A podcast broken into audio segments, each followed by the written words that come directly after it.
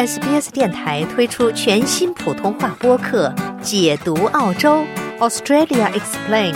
在这里，你可以轻松欢快的了解有关澳洲的有趣知识。新冠大流行使世界陷入停滞，许多外国学生和工作者离开澳大利亚。严厉的边境限制使澳大利亚自第二次世界大战以来首次出现海外移民净损失。但2022年联邦政府的人口数据预览表明，澳大利亚的海外移民数量正在恢复。新数据显示，到本财年结束时，净移民数量应将达到大流行前的水平，达到23.5万，并保持稳定。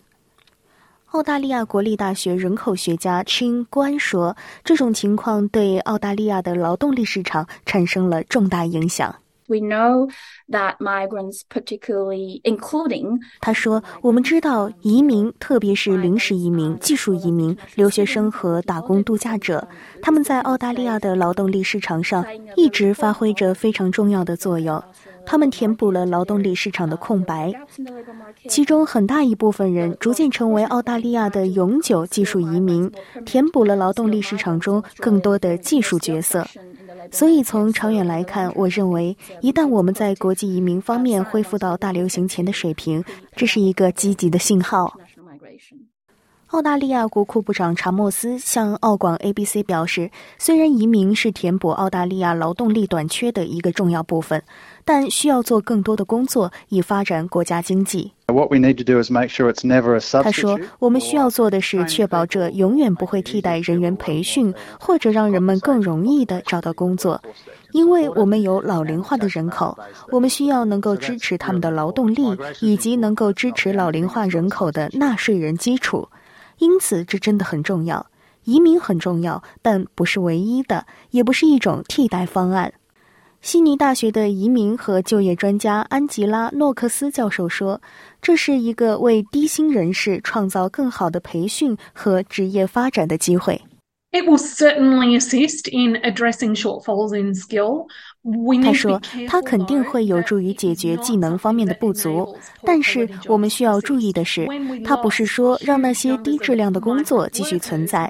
当我们失去大量移民工人时，显而易见的是，有大量的低质量工作会提供给我们，而本地工人不会轻易的接受这些工作，这将转化为更高的竞争力和社会进步。” Invest in the organization and that translates into higher levels of competitiveness and social progression. 国际学生的迅速回流是移民水平重新提高的主导因素。数据显示，去年三月至九月，离岸学生签证发放量达到或超过了二零一九年大流行之前的同期水平。领航教育 Monkey King 移民机构的汉燕说。对于返回澳大利亚继续面对面学习的国际学生来说，澳大利亚的边境保持开放，这让他们重拾信心。And now they know that our policy is open again.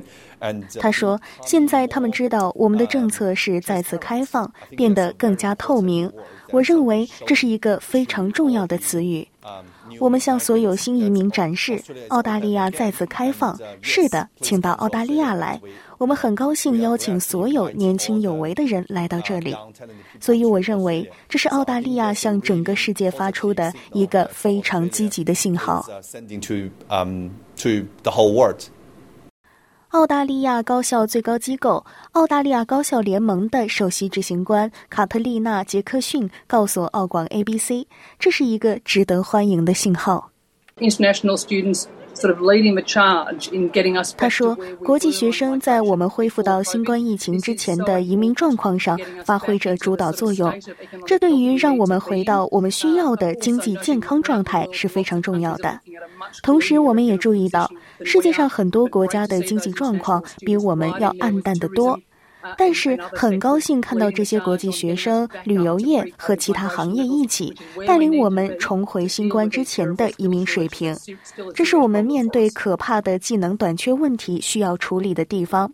技能短缺对我们来说仍然是一个严重的问题，但并非所有的留学生都能够顺利返回。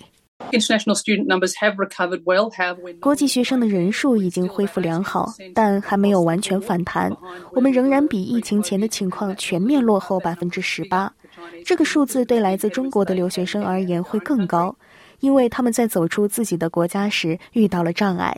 完整的人口报告将于周五公布。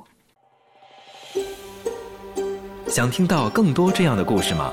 您可以通过苹果播客、谷歌播客、Spotify 或者您喜爱的方式下载收听。